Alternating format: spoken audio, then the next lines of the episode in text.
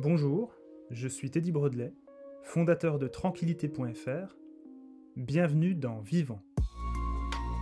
Vivant, ce sont toutes les trois semaines des conversations ordinaires mais édifiantes, inspirantes voire rassurantes autour des thèmes de la mort et du deuil, avec des invités qui ont accepté de partager leur expérience, mais aussi avec des professionnels qui accompagnent au quotidien des familles endeuillées. Je souhaite, avec ce podcast, apporter un éclairage nouveau sur l'une des périodes les plus difficiles d'une vie pour vous permettre de mieux comprendre ces moments afin de mieux les vivre. Bonjour, bienvenue dans Vivant, j'espère que vous allez bien. Dans cet épisode, je partage avec vous ma conversation avec Cécile Flasselière. Cécile est psychologue et partage avec moi l'aventure tranquillité.fr depuis maintenant quelques mois. Dans cet épisode, nous aborderons la place des émotions qui nous bouleversent suite à un deuil, comment les gérer, comment mieux les accepter, mais également comment parler de la mort avec nos enfants, quand nous-mêmes en tant qu'adultes, nous avons tellement de mal à parler librement de ce sujet. Je ne vous en dis pas plus et laisse place à ma conversation avec Cécile Flasselière. Bonjour Cécile, bienvenue dans Vivant. Bonjour Teddy. Est-ce que tu vas bien? Eh ben écoute, euh, je vais très bien et je suis ravie d'échanger avec toi sur ce sujet. Bah écoute, plaisir partagé. Euh, on s'est rencontrés euh, dans le cadre de mon ancienne profession il y a quelques années de ça, et euh, tu m'accompagnes également au sein du projet euh, tranquillité.fr. Bah D'ailleurs, depuis son lancement, quand je t'en ai parlé, tu as accepté tout de suite, donc je te remercie vraiment de ta confiance, Cécile. Bah écoute, merci pour ta confiance également. Et puis, quand tu m'as parlé de, ta nouvelle entreprise et de ton nouveau projet, voilà, moi j'aime beaucoup ce côté, l'énergie qui peut, qui peut ressortir d'un nouveau projet. Et puis le fait de pouvoir euh, m'associer euh, à toi, euh, c'est une joie parce que je trouve que bah, on va beaucoup plus loin quand on est plusieurs et donc on trouve aussi nos forces dans le collectif, j'en suis persuadée. Donc donc c'est avec une grande joie. Et eh ben merci beaucoup. Pour ceux qui ne te connaissent pas, Cécile, est-ce que tu pourrais tout d'abord te présenter? Alors, euh, Cécile Flasselière, donc je suis euh, psychologue clinicienne de formation, avec une formation qui est plutôt classique, euh, puisque j'ai été, de par mes études universitaires, formée à la psychologie clinique, à la psychanalyse, avec voilà, une approche un peu, classique. et puis, je suis également psychothérapeute et hypnothérapeute. Et au fil des ans, euh, très vite d'ailleurs, euh, j'ai développé euh, d'autres approches que la psychanalyse, des approches beaucoup plus récentes aussi, et puis ce qu'on appelle les thérapies brèves et intégratives, donc qui permettent de travailler peut-être un peu plus rapidement et de répondre à, à différents besoins des patients. Alors j'ai l'impression que pour beaucoup de gens, euh, quand on dit le mot psychologue, les gens s'imaginent une personne dans son cabinet avec sa petite paire de lunettes coincée entre ses dents euh, et son canapé. Et la première chose qu'on vous demande, c'est bon bah écoutez voilà, installez-vous sur le canapé, allongez-vous, euh, parlez-moi de votre moment, parlez-moi de votre passé. Est-ce que ça se passe vraiment comme ça? Euh, j'imagine hein, que parfois, euh, dans certains endroits, ça se passe comme ça. Euh, en l'occurrence, moi, dans mon cabinet, non, ça se passe pas vraiment comme ça. Je, reçois les patients au moment du premier rendez-vous. C'est essentiellement une, prise de contact. donc, on fait connaissance, on prend le temps d'échanger sur ce qui les amène, sur la façon dont je pourrais les accompagner. Euh, c'est vraiment quelque chose qu'on construit ensemble. On appelle ça l'alliance thérapeutique d'ailleurs. Euh, mais mm, voilà, grâce à nos interactions et grâce à nos discussions, en fait, euh, l'accompagnement peut se faire.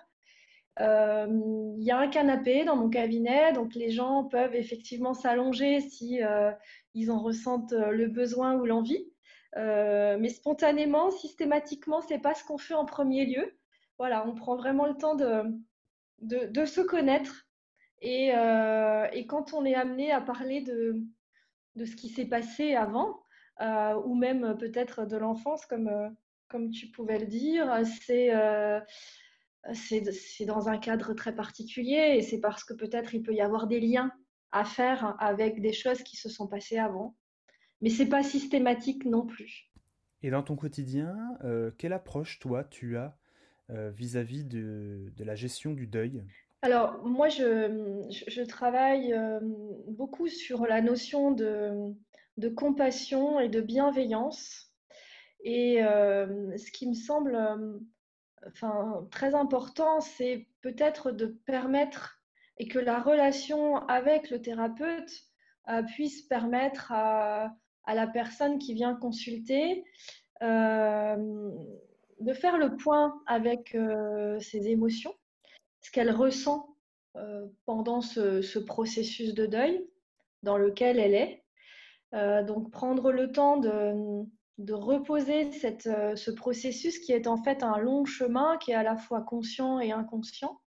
Et puis autoriser l'expression, quelle que soit cette, forme d'expression, autoriser l'expression des émotions parce que bah, ce processus de deuil euh, que l'on connaît tous à un moment donné de notre vie, euh, c'est un chemin qui euh, réactive et qui fait vivre tout un tas d'émotions diverses et variées. et je crois que c'est important de, permettre à la personne de pouvoir identifier en fait ce qu'elle vit et ce qu'elle ressent et d'autoriser l'expression de ce ressenti quel qu'il soit, que ce soit euh, euh, de la colère par exemple, que ce soit des regrets, de la culpabilité, euh, du chagrin, de la tristesse. Donc déjà, on, prend le temps en fait de, bah, de parler de ce qui se vit à l'intérieur, des différents mouvements émotionnels. Et l'idée, c'est aussi de permettre à la personne d'accepter de, ces émotions qu'elle ressent. Et en quoi le fait d'exprimer ses émotions auprès d'un thérapeute euh, va aider la personne en deuil, en souffrance, à aller euh, vers un mieux-être? Euh, Il y a une, phrase qui dit Tout ce qui ne s'exprime pas s'imprime. Et je crois qu'effectivement, s'autoriser l'expression de son ressenti, s'autoriser l'expression de ses émotions, c'est permettre peut-être une forme de libération et donc de, libération intérieure. Euh, donc ça peut permettre euh, et un soulagement euh, et d'aller aussi vers l'acceptation qui est tout un processus, c'est un cheminement d'accepter. Hein. on n'accepte pas en une semaine les choses. et puis quand on, parvient à cette libération et, et à cette acceptation, on va beaucoup mieux puisqu'on est capable finalement d'accueillir ce qui est de ne plus résister à ce qui est, de ne plus lutter contre euh, et de faire de la place finalement à ce qui est. Et c'est le travail qu'on peut faire avec les émotions, par exemple, où euh, quand on arrive à accueillir ses propres émotions, quelles qu'elles soient, sans jugement, euh, sans lutter contre et sans résister, et qu'on arrive à leur faire de la place, eh bien, elles traversent, elles nous traversent, mais c'est beaucoup moins douloureux et généralement, en plus, ça va plus vite. Et, on avance euh, beaucoup plus sereinement euh, vers autre chose et vers notamment cette acceptation et ce mieux-être. Et même si les choses s'améliorent, euh, l'expression des émotions reste quand même assez compliquée dans notre société actuelle et associée à différentes fausses croyances. Comment on peut s'autoriser à exprimer ses émotions dans notre société aujourd'hui? Ben, Je crois qu'effectivement, tu as raison si on, reprend les choses un peu en amont, euh, on est effectivement dans une culture où euh, on n'a pas euh, forcément appris aussi à, exprimer ses émotions dans l'éducation qu'on a reçue notamment, et, et, où parfois exprimer son émotion, ça s'associe à une idée de faiblesse. Il y a beaucoup de gens qui ont cette fausse croyance que si je suis triste ou si j'ai peur, euh, c'est que euh, je suis pas courageux ou bien euh, c'est que voilà, je ne suis pas assez fort. Et on voit bien avec, avec l'expérience aussi, et quand on, quand on le vit soi-même, que finalement les émotions, ça peut, c'est pas du tout une faiblesse, mais ça peut même se transformer en force à partir du moment où on leur fait de la place. Alors, après, il y a différentes manières d'exprimer ce qu'on ressent. Il y a des gens qui le font euh, oralement, par la parole, qui le font verbalement. C'est ce qu'on peut faire notamment euh, voilà, dans un accompagnement psychologique avec un thérapeute. où c'est finalement un, espace et un temps qui est aussi dédié à, à, cette expression des émotions. mais on peut le faire aussi de différentes façons. Il y a des gens qui préfèrent écrire ce qu'ils ressentent. il y a d'autres personnes qui, elles, vont exprimer tout ça dans une activité ou dans une autre, que ce soit, je ne sais pas, le sport, la course à pied, euh, l'artistique, le créatif. Donc après, je, pense que il euh, n'y a pas un seul mode d'expression, il y en a plein en fait. Et il y a peut-être même autant, euh, autant de modes d'expression qu'il y a de personnes. Chacun finalement trouve celui qui est le plus confortable pour soi. Euh, et puis, ben, pour les gens qui n'ont vraiment pas appris à identifier l'émotion et à s'autoriser à la ressentir, ben, euh, c'est tout un travail aussi d'acceptation. Alors, euh, on peut s'interroger sur, tiens, qu'est-ce que je ressens là tout de suite À quoi je pense, par exemple À quoi j'associe cette émotion À quel type de pensée Qu'est-ce que je sens dans mon corps Comment ça peut se manifester? Il y a beaucoup de gens qui pensent que la tristesse, euh, enfin les pleurs sont liés à la tristesse. Mais pour certains, euh, pleurer, c'est pas de la tristesse, ça peut être de la colère, ça peut être de la joie. Enfin, donc voilà, on prend le temps, je pense, avec chaque personne de, redéfinir un peu ce que sont les émotions, comment elles peuvent s'exprimer. Et, et, s'autoriser, bah, ça prend son temps. Donc ça s'apprend pour les gens qui ne, sont pas, ne sont pas très familiers de ça. Ça s'apprend en s'écoutant, en fait et en revenant un peu euh, à soi et, et, à ce qu'on peut vivre de l'intérieur. Et justement, est-ce que tu as des outils ou des conseils euh, pour s'aider à revenir à soi? Là encore, je pense qu'il y, y, a plein de façons de revenir à soi. Euh, quoi qu'il arrive, je pense que la méditation, c'est c'est très utile. Alors moi, je pratique l'hypnose thérapeutique c'est une autre manière de, prendre un temps pour soi aussi. Et finalement, c'est euh, un outil qui peut permettre euh, le lâcher prise. Euh, effectivement, il y a, de plus en plus d'applications de méditation. Il y a beaucoup de gens qui font du yoga. mais on n'est pas forcément obligé de faire une activité comme celle-ci. Je crois qu'après, on peut s'asseoir dans son jardin et prendre le temps de déguster, par exemple, un thé ou un café. Euh, on peut euh, contempler euh, un papillon sur une fleur pendant quelques minutes. et puis des fois, c'est des choses toutes simples dans la vie quotidienne, mais qui peuvent, par exemple, hein, régulièrement dans la journée, se poser la question, mais deux minutes, de se dire, tiens, comment je me sens à cet instant-là, pendant qu'on fait autre chose. Voilà, ça peut être ça, revenir à soi. Et puis après, ça peut aussi euh, se faire avec quelqu'un d'autre, soit un professionnel, soit euh, euh, une personne de l'entourage aussi. Il y a plein de façons, je pense, de revenir à soi. Alors effectivement, on est dans une société qui prône l'efficacité, la performance, la réussite, la rapidité, etc. Mais on voit bien aussi que, que les gens ne sont pas complètement satisfaits dans cette société et qu'ils cherchent des moyens pour, euh, bah, pour se poser un peu, pour peut-être prendre un peu plus le temps, pour peut-être euh, euh, trouver des instants qui soient peut-être ressourçants dans une société qui va vite. Et je pense qu'il y a un peu des deux dans notre société. Il y a à la fois des choses qui visent à, à prôner le bien-être et à tout faire pour se sentir de mieux en mieux chaque jour, à chaque instant, voilà, avec le, plaisir et la satisfaction.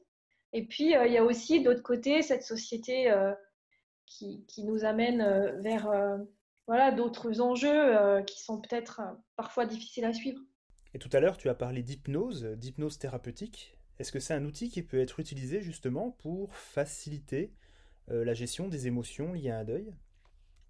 Alors oui, l'hypnose, c'est un, alors c'est un outil aujourd'hui qu'on utilise pour pas mal de situations différentes et qu'on peut vraiment euh, euh, transposer en fait dans des situations euh, diverses. l'outil, enfin l'outil d'hypnose, c'est comme la méditation par exemple, c'est comme la sophrologie, c'est ce qu'on appelle en fait des outils de conscience modifiée, une approche avec la conscience modifiée. et donc, du coup, grâce à l'hypnose, on est dans un état de conscience qui est modifié, qui fait que on est là et en même temps on est ailleurs. Donc déjà, c'est un outil qui est ressourçant. L'hypnose, ça fait du bien. Ça fait du bien parce que quand on arrive à lâcher prise un petit peu, on n'est pas obligé de lâcher prise complètement, mais quand on arrive à lâcher prise un petit peu, ben, on se détend déjà, on se ressource, on récupère. Et puis, euh, l'hypnose, c'est une approche qui utilise beaucoup de visualisation, euh, de suggestions, qui utilise aussi euh, des métaphores, des contes, des choses finalement très imagées. Et grâce à ça, ben, dans le cadre d'un processus de deuil, on peut travailler différents aspects, comme par exemple faciliter le détachement à la personne euh, qui a disparu. Euh, ça peut permettre aussi de travailler l'apaisement des émotions, le stress qui peut être lié au deuil et au quotidien. et puis l'avantage aussi dans cet état de conscience modifié, c'est que on n'a pas de temporalité. Donc on peut travailler aussi bien sur des choses du présent que sur des choses du passé et des choses du futur. Et, parfois même, on peut travailler ça euh, dans une seule et même séance. Et donc, euh, parfois, quand il y a des deuils qui sont difficiles à faire, euh, ben, ça peut permettre aussi, en, utilisant le passé, de, relier finalement la personne au défunt et de permettre peut-être une réparation de quelque chose ou bien de dire au revoir ou bien voilà, de, faire ce qu'on n'a pas forcément pu faire. Là, on le fait euh, d'une autre manière. Et on peut travailler aussi sur le futur, donc on peut travailler sur les projections du futur. Et là, du coup, on rejoint euh, ce qu'on évoquait tout à l'heure avec la question du bien-être. Euh, on peut permettre à la personne de se projeter finalement dans une situation où elle va bien, une situation où elle se sent bien, euh, et, l'accompagner pour qu'elle arrive à mobiliser elle-même ses propres ressources pour à nouveau retrouver cette sensation de bien-être. Et pour ceux dont le terme visualisation paraît un peu flou ou obscur, est-ce que tu pourrais donner simplement un exemple pour aider à mieux comprendre? Alors, euh, euh, quand on, parle de visualisation, finalement, que ce soit en hypnose ou dans d'autres dans d'autres thérapies qui utilisent l'état de conscience modifié, euh, l'idée de cette visualisation, c'est de, euh, de permettre à la personne d'utiliser ses perceptions et ses, sens.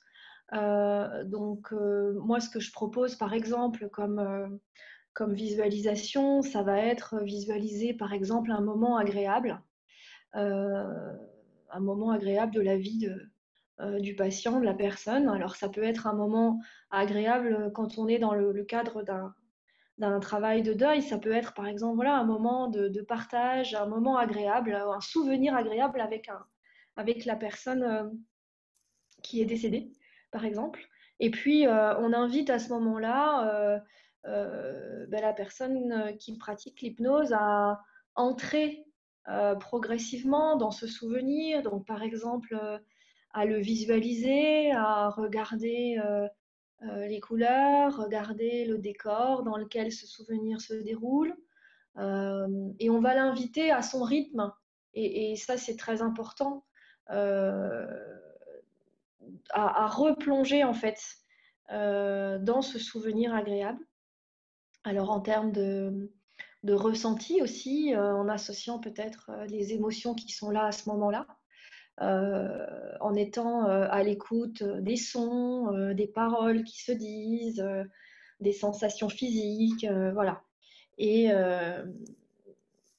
et, on travaille à partir de ce souvenir qui fait du bien et, et, que peut-être certaines personnes ont besoin de retrouver à un moment donné quand, quand il y a beaucoup de souffrance. Et justement, suite à ce type de séance, est-ce que le retour à la réalité n'est pas difficile à accepter justement suite à ces visualisations qui sont euh, bah, très agréables et très euh, positives, de moments apaisants avec euh, la personne qu'on aime et qui a disparu? Alors, quand on fait de l'hypnose avec un thérapeute, euh, je pense qu'il faut, enfin il faut, euh, c'est important déjà d'être en confiance avec la personne qui, euh, qui, accompagne, avec le thérapeute en question.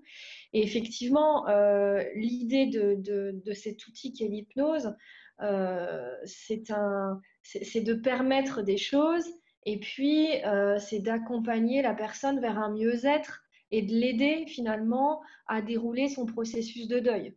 Donc, euh, le retour à l'ici et maintenant, il s'accompagne par le thérapeute et c'est important effectivement de veiller à euh, comment va la personne, euh, à aller doucement dans le retour à la réalité et évidemment à accompagner les émotions qui peuvent être là à ce moment-là, quelles qu'elles soient.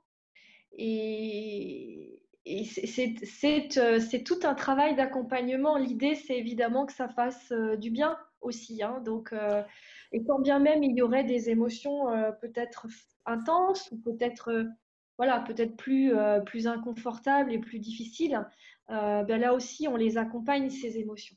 Donc, on va plutôt chercher à les laisser vivre pour permettre de les apaiser et de vivre avec au mieux.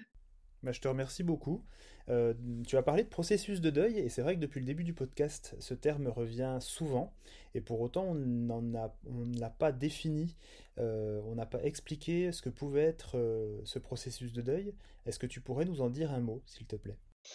Oui, alors c'est vrai que euh, moi je, parle de processus parce que c'est quelque chose qui, qui se fait de façon très intérieure, avec beaucoup de mouvements intérieurs différents, et puis bah, c'est un long cheminement. C'est-à-dire que voilà, il n'y a, pas, de règle en soi, chacun a son propre processus hein, avec ses propres ressources.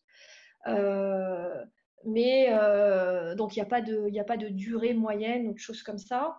Euh, chacun va à son rythme. En tout cas, voilà, l'idée du processus, c'est qu'il y a quelque chose qui se met en mouvement à l'intérieur de nous et bah, qui fait son travail et qui fait son chemin un jour après l'autre. Euh, donc effectivement, il y a différentes étapes qui ont été décrites par beaucoup d'auteurs. Euh, moi, je pense que ces étapes euh, ne se font pas de manière linéaire et que voilà, les gens peuvent passer une étape, revenir à une autre et remonter, redescendre et que voilà, c'est pour ça que c'est un processus. C'est parce que finalement, voilà, rien n'est linéaire. Les gens vont et viennent dans leurs émotions. Euh, donc si je reprends un petit peu les étapes euh, qui ont été euh, décrites par différents auteurs, on retrouve ça notamment chez une dame qui s'appelle Elisabeth Kubler-Ross, Christophe Fauré aussi qui a parlé des étapes du deuil. la première étape qui est souvent décrite, c'est au moment de, de l'annonce du décès. c'est une étape qui s'appelle le choc, la sidération. Donc c'est une étape qui est en général très courte.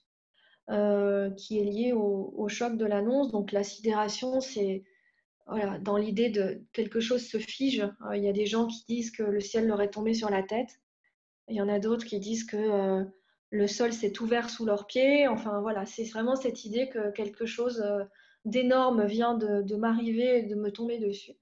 Donc c'est ce qu'on appelle le choc. Généralement, c'est une, une étape qui est assez, assez courte et qui dure peu de temps. Euh, la deuxième étape qui a été décrite, c'est l'étape du déni, qui consiste en fait à,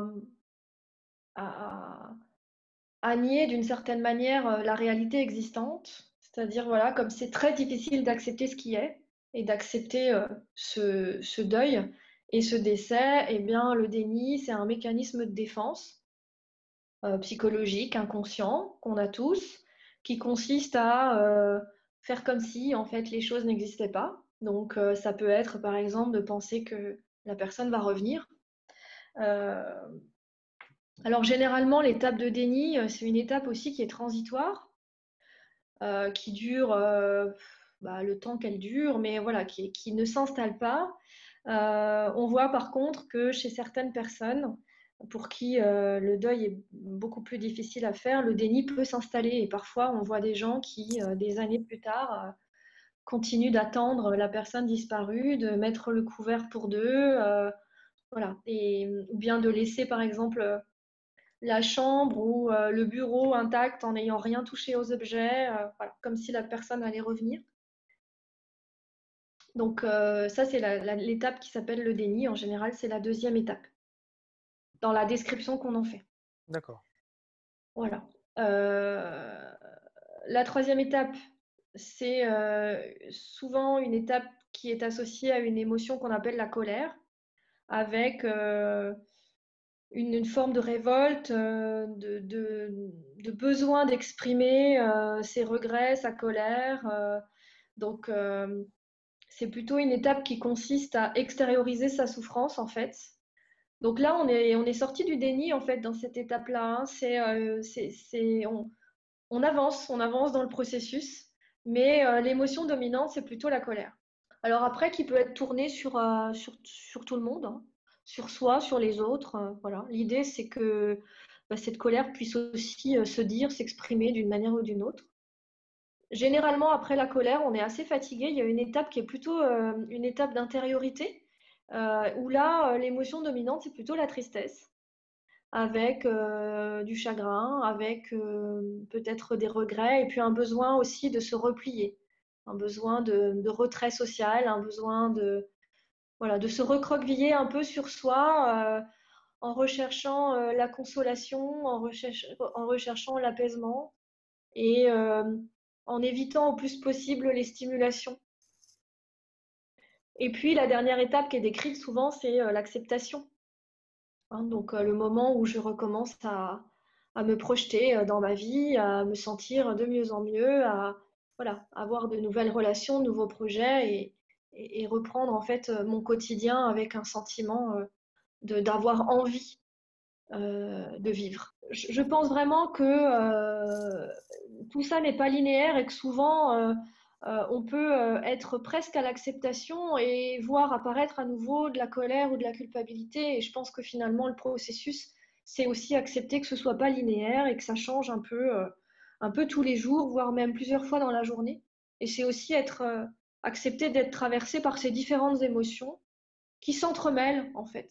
Et est-ce qu'on peut considérer que l'acceptation, qui peut être apparentée comme la dernière phase, même si je connais la réponse, est-ce que c'est oublié euh, alors, je, ne crois pas en fait. Je crois que l'acceptation, c'est finalement euh, euh, pouvoir intérioriser l'autre et transformer finalement un vide, une, absence réelle, un manque réel aussi, de pouvoir le transformer en sentiment de présence intérieure. Je pense que euh, il s'agit absolument pas d'oublier euh, la personne disparue, mais euh, au contraire de pouvoir lui faire une place à l'intérieur de soi et être capable justement, par exemple, de se remémorer de bons souvenirs, de se remémorer, de parler d'elle en remontant dans des souvenirs qu'on a vécus, qu'on a partagés, voilà, des moments de vie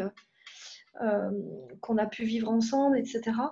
Euh, mais c'est vraiment pas, euh, c'est surtout, je pense, ne pas oublier.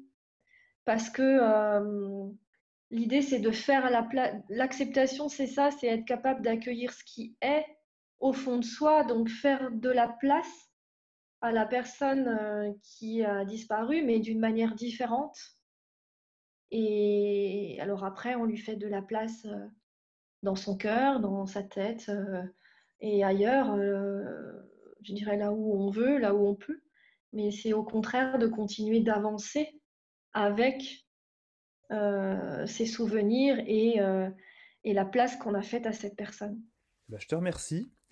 On entend de temps à autre des témoignages de personnes qui évoquent, euh, suite à la perte d'un être cher, un sentiment de présence ou le fait d'entendre la voix de la personne qui a disparu. Euh, alors je ne demande pas ton avis forcément là-dessus, mais euh, est-ce que c'est quelque chose qui peut s'expliquer de manière rationnelle ou il y a quand même une part de mystère? Ben, je crois qu'en fait, euh, dans, ce processus de deuil, il y a aussi, pour pouvoir se détacher, en fait, pour pouvoir se détacher de, de l'autre qui n'est plus là, je crois qu'il y a à un moment donné un besoin de se rattacher à l'autre. En fait, je, pense que pour pouvoir mieux se détacher, il faut pouvoir se rattacher. Et souvent, moi, j'invite les patients que j'accompagne vraiment à s'écouter dans leurs besoins, s'ils ont besoin de, parler à la personne qui n'est plus là, s'ils ont besoin d'aller se recueillir au cimetière, s'ils ont besoin de, je sais pas, d'allumer une bougie, d'écrire, de faire des choses, ou bien de repasser dans des endroits euh, qu'ils ont connus et qu'ils ont partagés avec la personne disparue. Moi, je les invite vraiment à faire ça parce que je pense que euh, euh, on, a besoin en fait de se relier, on a besoin euh, de se rattacher à l'autre pour pouvoir mieux s'en détacher. Je pense que ça, ça fait partie aussi du processus et des étapes indispensables. Euh, donc le fait d'entendre des voix, ça peut aussi être en lien avec ça. Ça peut être en lien avec, euh, avec le besoin de retrouver l'autre en fait d'une manière ou d'une autre. Que ce soit à travers une odeur, voilà, en entendant la voix. Il y a des gens qui gardent des, des messages sur le répondeur pour avoir la voix. Euh, et puis ça peut être voilà plein d'autres choses encore, hein, mais je crois que tant qu'on tant qu'on a besoin de ça, je pense que c'est important de pouvoir s'écouter là. Et c'est pas parce que, euh, enfin c'est pas parce que euh, les gens, moi j'ai eu une dame récemment qui a perdu son fils et qui me disait j'ai besoin d'aller me recueillir au cimetière tous les jours et elle me dit mais je m'empêche même de le faire comme j'aurais besoin parce que sinon j'irais deux fois par jour. Et je crois que voilà, il y a un moment dans le processus de deuil où il peut y avoir vraiment ce besoin de se rapprocher de l'autre, de le retrouver d'une manière ou d'une autre. Et peut-être que euh, d'entendre euh, la voix, les voix, de, pouvoir euh, parler, de pouvoir se rattacher, c'est très important. Donc l'idée serait de bien s'écouter, de ne pas porter de jugement à ses ressentis, à ce que l'on souhaite finalement. Ouais, en tout cas, moi, c'est vraiment, euh, c'est comme ça que je, vois l'accompagnement de l'autre, en fait. Euh, quel que soit d'ailleurs euh, l'accompagnement, parce que finalement, ça peut être aussi dans la vie personnelle. Hein. je crois que pour moi, en tout cas, accompagner l'autre, c'est cette idée d'être là. Et être là simplement, en fait. Donc, respecter, respecter l'autre là où il en est, respecter euh, ses émotions, son besoin du moment et effectivement ne pas porter de jugement euh, autant que possible, rester dans cette compassion et cette bienveillance qui permet euh, d'être juste là. Et si la personne a besoin à un moment donné de, reparler encore et encore et encore toujours du même souvenir, et eh ben être là, ça peut être bah, l'écouter puis en discuter encore et encore et encore sans forcément euh, voilà, euh, couper court ou sans forcément euh, obliger la personne à sortir de ça en lui disant écoute, ça fait 20 fois qu'on en parle, voilà, avance quoi. Et je pense que le meilleur accompagnement qu'on puisse, qu'on puisse témoigner, c'est vraiment ce, c'est vraiment ce être là et dans le respect de là où en est la personne à l'instant T.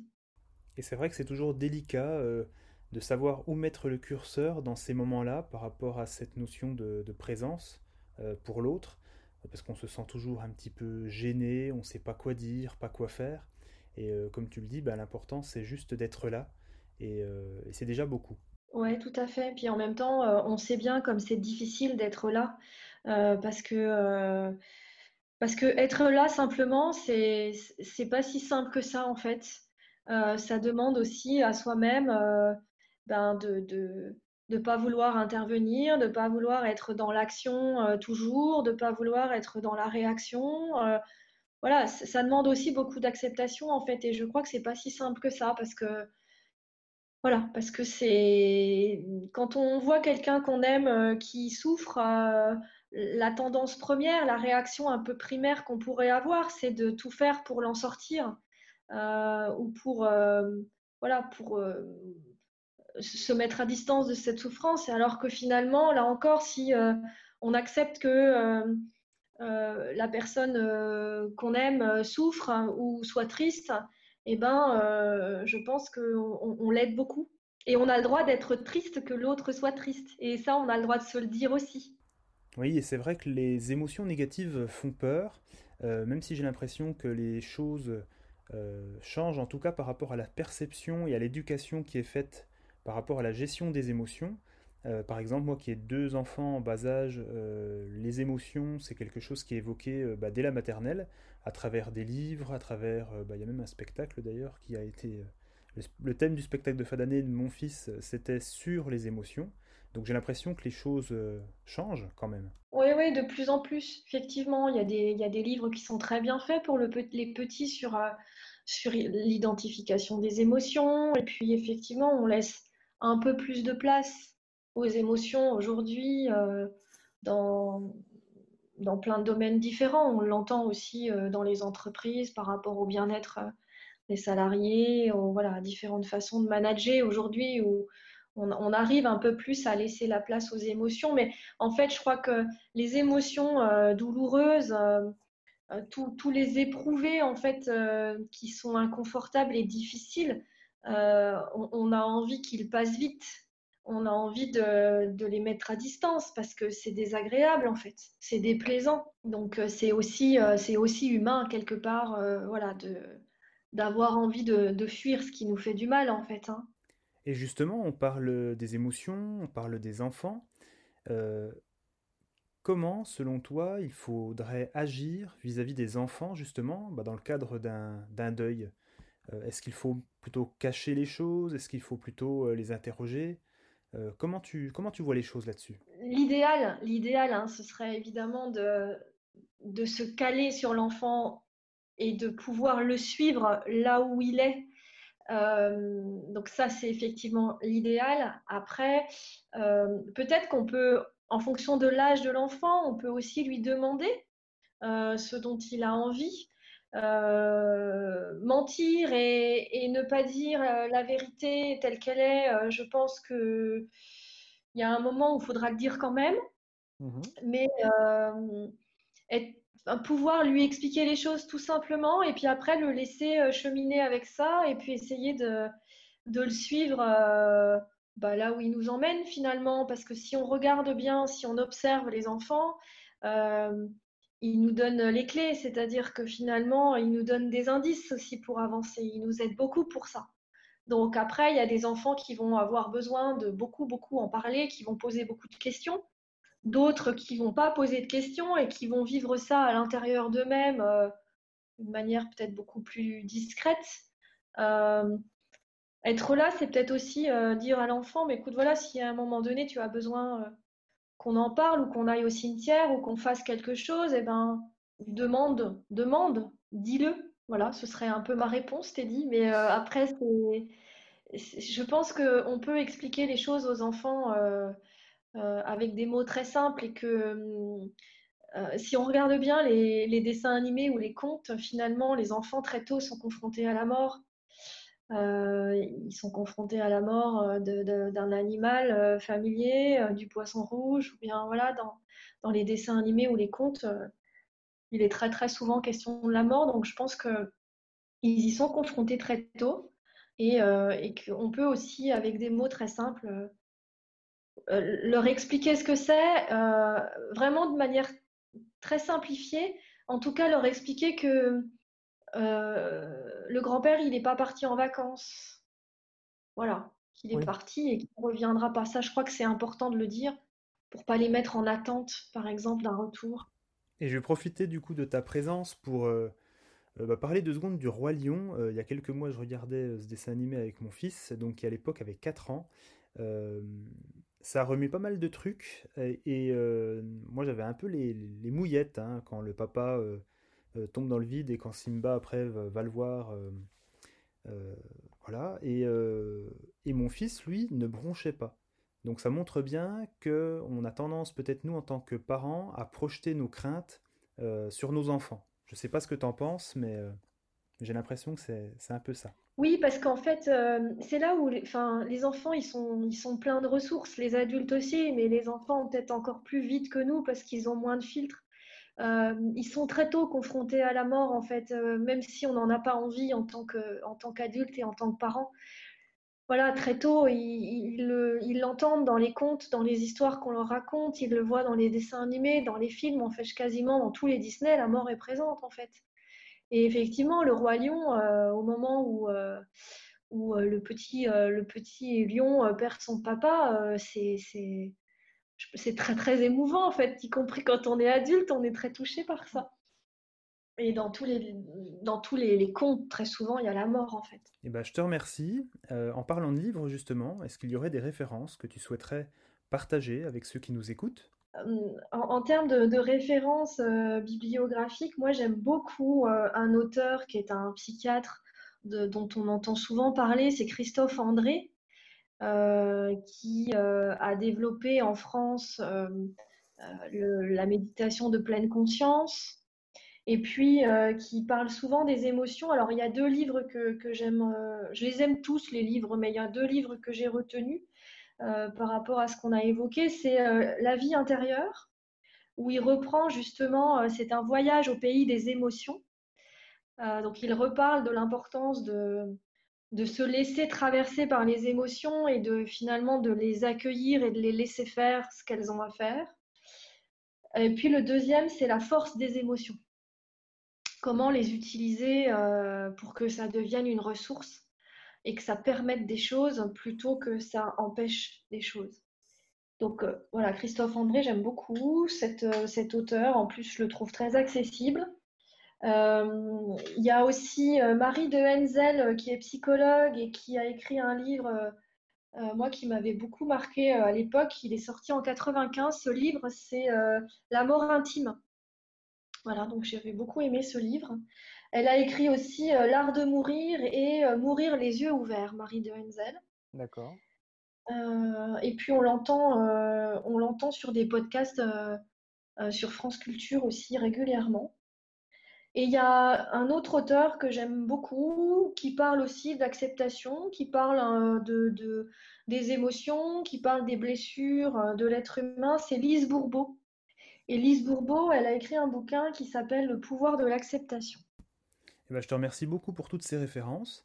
Euh, pour ceux qui nous écoutent et qui souhaiteraient justement euh, bah te, contacter, est-ce que tu es présente sur les réseaux sociaux et par quels moyens on peut, on peut te joindre? Alors euh, oui, je suis présente sur, sur Facebook. J'ai une page Facebook qui s'appelle Cécile Flasselière, psychologue hypnothérapeute. J'ai également un site internet puisque mon cabinet donc est à Dijon. J'ai un site internet cécileflasselière-psy.fr.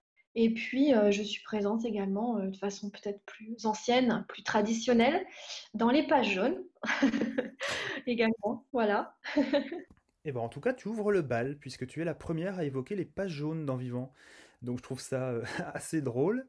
en tout cas, Cécile, je te remercie beaucoup pour ton temps et pour euh, toutes ces informations. J'espère que ça aurait été euh, source euh, d'apaisement et que ça pourra donner des clés aussi de compréhension à ceux qui nous écoutent.